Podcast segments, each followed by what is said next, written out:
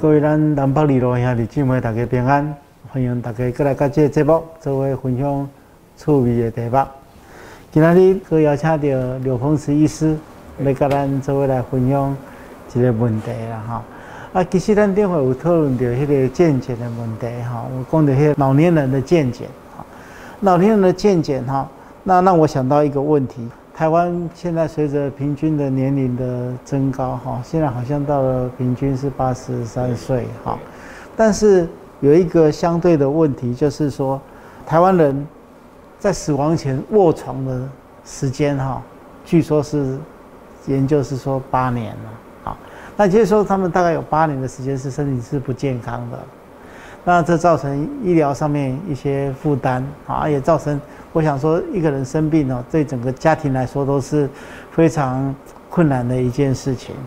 那所以不知道刘医师，你在这个加医科老化的保健上面，可不可以从预防医学的角度上面来提供我们一些建议？好，那其实在这个。呃，我们说失去健康到真的过世这个时间点，其实我们都会希望把它缩得越短越好。为什么？因为这个就是我们关系到说，不要把失能的时间拖得太长。当你失能的时候，代表说不是你单纯失去所谓的这个呃自我。这个呃工作啦，或者是自己生活的能力以外，其实你会需要很多人的协助哦，不管是医疗的协助、人力的协助，或者精神上的支持，那这些都是很大的一块。那只是说我我们在越先进的国家哈，有时候会看到很两极化，什么意思呢？就是说我们的医疗保健做得越好，照顾得越完善，有时候我们看到不喜欢看到的情况，就是说，诶，你看到我们台湾喜盛号称。全世界算是排前几名的多，可是我们的洗肾的照护品质是第一名的哦。为什么？很多国家的洗肾没洗得像台湾那么好哦，一洗可以洗个五年十年都没问题哦。哦，那你说，哎，这样子台湾到底医疗好不好？当然很好。我们看洗肾，它失去肾脏功能都已经到洗肾的程度，我们还可以让它延续生命延续的五到十年。可是如果你再细分的话，你问他说，那你这五到十年，你觉得你的生活品质好不好？嗯哦，这个可能就很两极化了。有的人他觉得。说，我只要能够存活，其他我都 OK。可是有的人就觉得说，他变成一三五要去跑喜肾师，他觉得这对他来讲，其实他他是一个生命中的零食哦。所以这个每个人他的感受其实是很不同的哦。那只只是说，我们目前为什么在老人医学这一块，我们会着重在就是说，希望他失能到他过世的时间能尽量的缩短。第一个，其实最重要的就是说，我们不希望把。呃，这些民众可能他可能在面临这些重大失能的过程当中，哦，造成家庭社会上的一个很大的负担以外，那其实对他来讲，他觉得他后面的人生可能也失去了相对所谓的尊严感。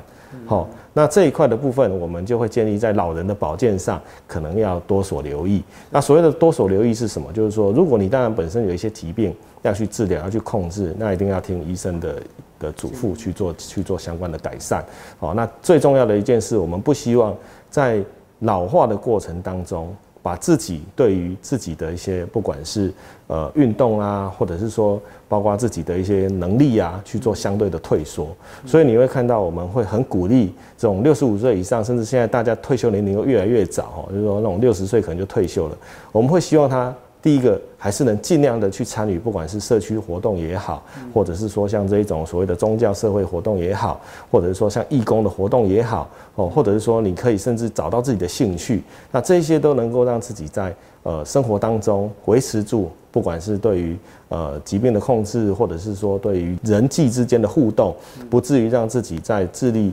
的部分去做相关的退化，那甚至你在做这一些动作的过程当中，你都可以获得像避免肌少症的机会哦。尤其像我们在目前来看，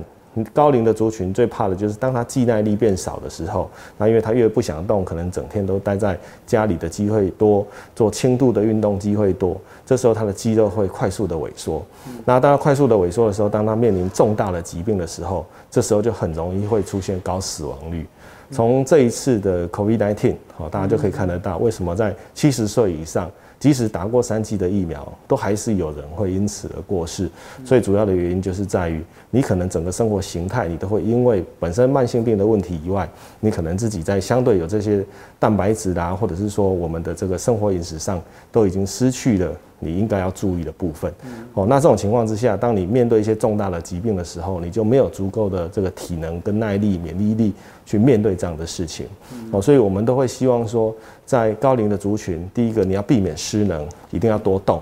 哦，动的过程增加你的肌肉量，甚至要做一些运动，练习你的平衡。我们最怕就是老人家摔倒，摔倒之后你只要一卧床，再像之前的。这个统计来讲，在男性的部分，一年的死亡率甚至可以高达将近快五成，哦，所以如果你卧床的时间越久，它的死亡率就越高。当你卧床的时候，肌肉的量会流失的非常的快，所以如果在卧床的期间，你卧床超过一个月，你后面想要再能够站起来、坐起来，它花费的时间是两倍、三倍的时间，哦，所以我们都很留意在老人家这一块。那再来就是说，之前有人在讨论台湾在不管是所谓的三管的。放置是不是有点过多？所谓的三管包括鼻胃管、包括尿管、包括气切管。好，那这三管的放置，呃，当然有时候是病情一定需要。可是我们常常会发现，在国外，他们三管的放置似乎没有像国内这么多。最重要的是在于家人有没有时间去鼓励他去做这部分的拔除。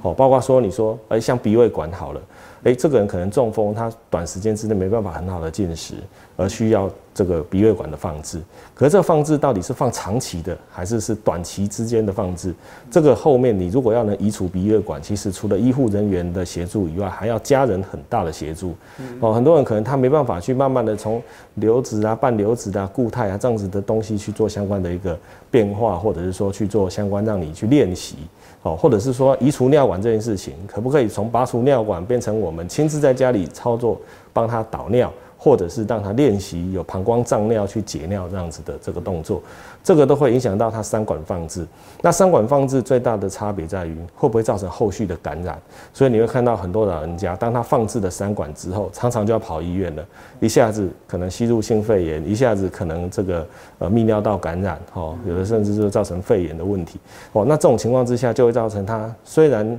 生命是延续的，可是，在这个延续的过程当中，你会发现他的这个呃进出医院反而是非常的频繁，对他来讲，呃，可以说是很没有生活品质。那对于家人来讲，其实他也会变得非常的很难以去配合这样子的这个医疗。那在国外，尤其像呃欧洲，欧洲尤其重视这一块，哈，有像北欧，他们之前在。呃，做相关的统计，你会发现在他们这些呃国家，他们就会很建议在缩短这个所谓失能跟这个过世的时间，所以他们会很鼓励，就是老人家要出去动，然后饮食要均衡，然后这个一直活活到你刚好好中风哦心肌梗塞倒下的那一刻，刚好你就啊就过世了。好，那这样来讲，可能对于你。能够真正自主去让你身体能够走出去的时间能够拉到最长，那我们就不会去管说啊，你可能只是目标放在我们把它的平均寿命拉到八十几岁，可是你后面的其实八到十年你都是在床上过，这样其实就失去了我们把寿命延长的这个意义。是是是是，所以这个其实是对于生命价值的看法了啊。对啊，所所以我们这个问题的确值得深思了哈，不单单是。医学上面的呃科技上面的协助哈，我想在伦理学上面也也可以再做更深的探讨。对，就是呃，像我提提供一个小。个故事给蔡文师听看看，就像我们每次在做各区各县市的这个呃平均寿命，大家都会想说啊，在台北，台北应该平均寿命不会很高吧？因为这个大家压力都那么大啊，空气污染啊什么的。结果你会发现，在越高城市化的都市，它的平均寿命反而是高的。然后在我们的东部或者是南部，哎，平均寿命反而会低的。那当然，医疗照护会是一个讨论的一环。可是，假如你去问他们快不快乐？他们有时候快乐程度比台北还快乐，啊，就是说我虽然活活得没有你们台北人多活了那么五年十年，可是他会觉得他在活的过程当中，他很尽情的去活，对，所以他的觉得他的生命的价值跟快乐感是传呈现在那边。是是，那，今天非常感谢